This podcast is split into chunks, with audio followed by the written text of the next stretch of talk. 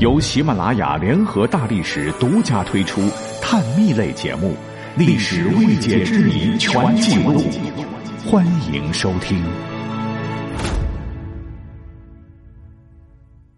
经常有偶像明星感叹说：“做爱豆真不容易。”那今天我们就来揭秘史上第一个被看死的爱豆究竟是谁呢？这位历史上空前绝后的幸运儿怎么会被看死呢？我们一起来揭秘。说是在公元三百一十二年，西晋怀帝永嘉六年，建康发生了一起史上最凄美的追星事件。当时闻名全国的知名帅哥兼演讲家魏阶，在众多美眉粉丝们的争相围观下，突然死了。您可能会说胡扯啊！这么多欧巴来咱们中国，花痴们夹道欢迎，献花献吻献情操，不是活得好好的吗？他怎么就挂了呢？这就得先说一说那个时期的美男三大爱好了。啥爱好呢？第一就是剃须，像我这种胡子拉碴的大叔，穿越回魏晋风流的时代，就是个丑渣哈。第二个爱好就是敷粉。据考证，早在汉朝时期，男性就开始了自己的美容之路，最流行的手法就是敷粉。在《汉书》中就有男性装扮的记载，说郎世中皆冠背带覆脂粉。就是在帽子上插上鲜艳的羽毛，在腰间佩戴贝壳的装饰，在面部涂抹妆粉以修饰肤色。像汉武帝时期的李延年，汉哀帝时期的董贤，那皆是出了名的美男子哈，尤爱敷粉。但此时的男性仍崇尚古朴刚健之美。可谁料到时代不同了啊！三国之后的魏晋南北朝兴起的一股超然绝俗的唯美主义思潮，是重美不重德，男子都以美为荣。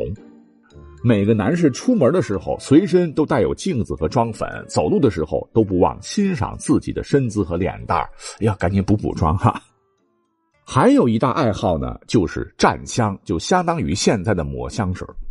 陈寿的正史《三国志》中曾记载了这么个事儿，说是有一次曹丕熏香蘸的太浓了，他的坐骑都吐了，照着他的膝盖吭哧就是一口，气得曹丕直接把爱菊给杀了。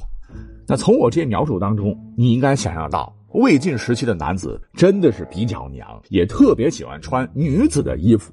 朋友一见面啊，大家讨论的都是谁的衣服漂亮啊！一上班都是兄弟们，你们看哥哥这件红肚兜美吗？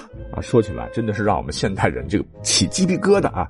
再举个例证哈，王羲之各位都知道吧？大书法家啊，实在，他走起路来那是飘如游云，皎若惊龙，翻译过来就是走路的时候是屁股一扭一扭一扭的啊，真是辣眼睛啊！除了这三大爱好，其实，在魏晋南北朝，士人子弟们还流行几种风尚。除了没事清谈之外，有一种那可真要命啊，就是普遍喜欢服一种叫做五石散的药物。说吃了五福散之后呢，红光满面，皮肤很嫩。那个时候科学不发达啊，人们以为这是新发明出来的，能够返老还童、长生不老的仙药。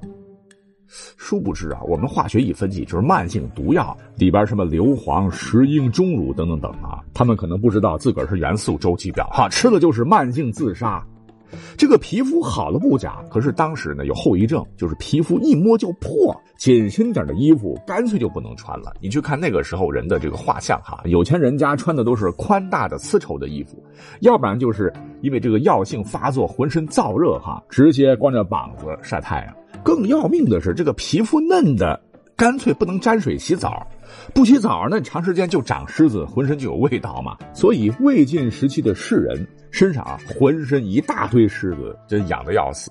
讲到这些，我们再回到这位四大美男之一的魏阶身上，他的美貌呢是从小受到了无数人的追捧，连当年的大奸雄王敦也是魏阶的粉丝。据说小时候他特别喜欢耍酷啊，经常乘坐洋车在街头呢搞搞行为艺术，大家看到了都以为见到了玉人，就是好似用知玉雕琢出的人啊，惹得全城的人都来看他，这可能是为他的奇葩死法埋下了伏笔。那多年服用五福散的魏阶，在二十七岁的时候，他的政治敏感度是比较高的，觉得天下要乱，就带着家人去建业避避风头。可是他没有想到，当时他的粉丝遍天下，大街小巷口口相传说欧巴要来了，让整个城市是心惊摇荡。不光女人们早早穿上盛装都期盼着，男粉们都疯狂了。终于，魏接来了，整个城市都沸腾了，粉丝们是欢呼着、尖叫着、撕衣服的、捶头顿足的、疯狂高呼“我爱你”的，把所有的人情和目光都投向了魏接。面对着一波接一波汹涌而来的粉丝的热情和目光，天天吃药吃的已经浑身羸弱的魏杰，此时可能是太激动了哈，气血攻心，里三层外三层围的那个严实，药性下浑身燥热也不能脱衣服啊，心脏跳动急剧加快，导致血脉喷张啊，直接砰的一下，哪个血管就崩了，这哥们突然头一歪，竟然当场而亡。当然，我在网上也看到有人说，魏阶其实是因为当时的现场安保力量不够，被粉丝们活活给挤死了。这些呢是无从考证的。而他被活活看死的这个事儿吧，出自于《世说新语》等多种书籍。哎，所以说粉丝们要文明追星啊！再说了，粉丝多了丢了性命好吗？你看我就没有粉丝点赞、评论和转发嘛，啊，活得多好！怎么有种想哭的感觉？